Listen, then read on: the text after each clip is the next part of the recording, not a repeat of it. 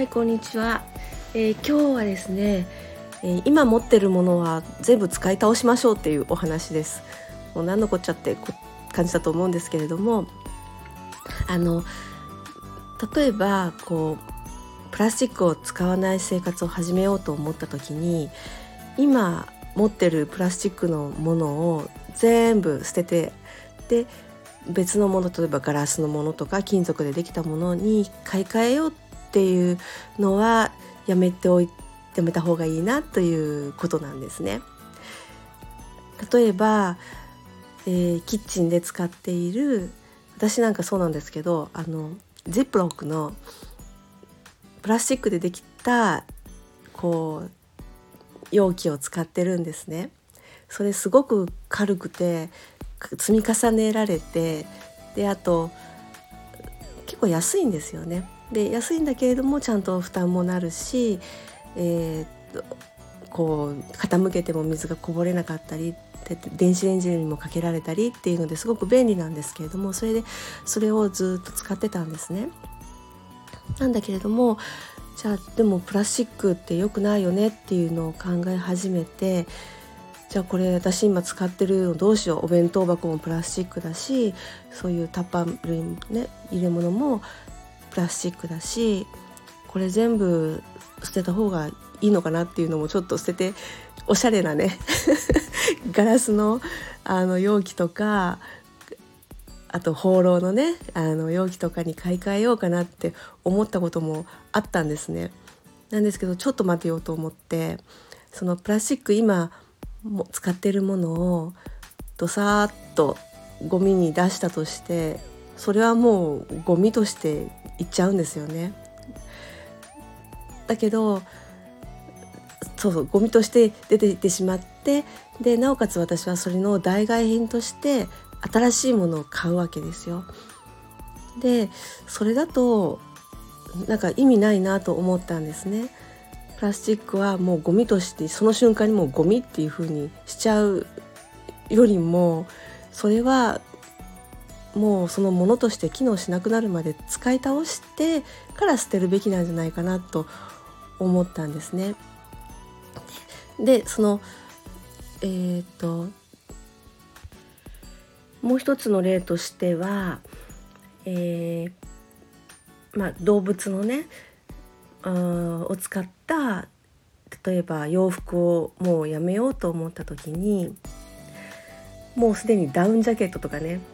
革のバッグとかね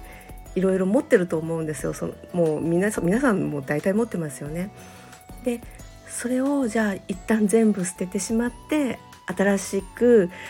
あのそういう動物じゃないものを買おうってことは買おうっていうことにしちゃうとその今持ってる動物のそのダウンコートだったり革のバッグだったりがもうそのままその瞬間にゴミとなって捨てられてしまうっていうことですよね。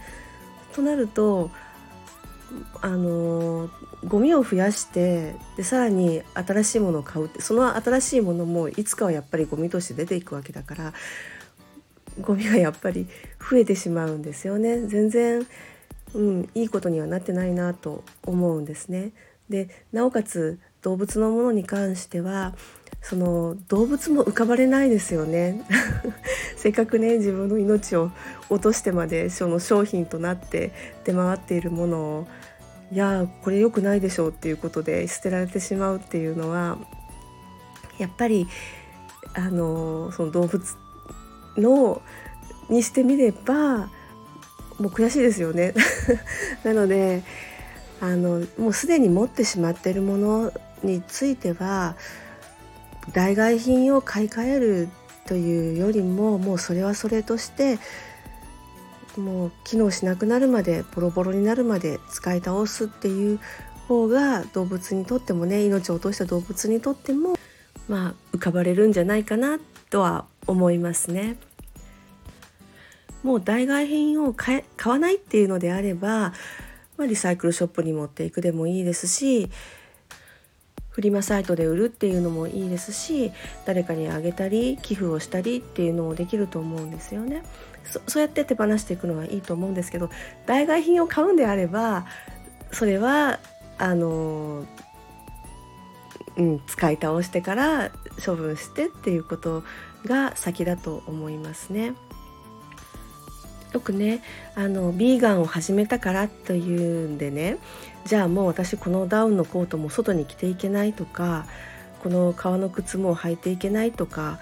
そういうことを思っておられる方っていると思うんですけれどもあのその今持ってるものはもうむしろ全もう堂々と使ってしまって私はいいと思うんです。人が見るとねあなんだあの人ビーガンとか言ってるけど動物のもの使ってるじゃないってね、その時は思われるかもしれないけれどもいやもうちゃんとねあのその責任としてね買ったものの責任として最後まで使うっていうのは私はもう全然ありだと思います。では今日は以上です。ありがとうございました。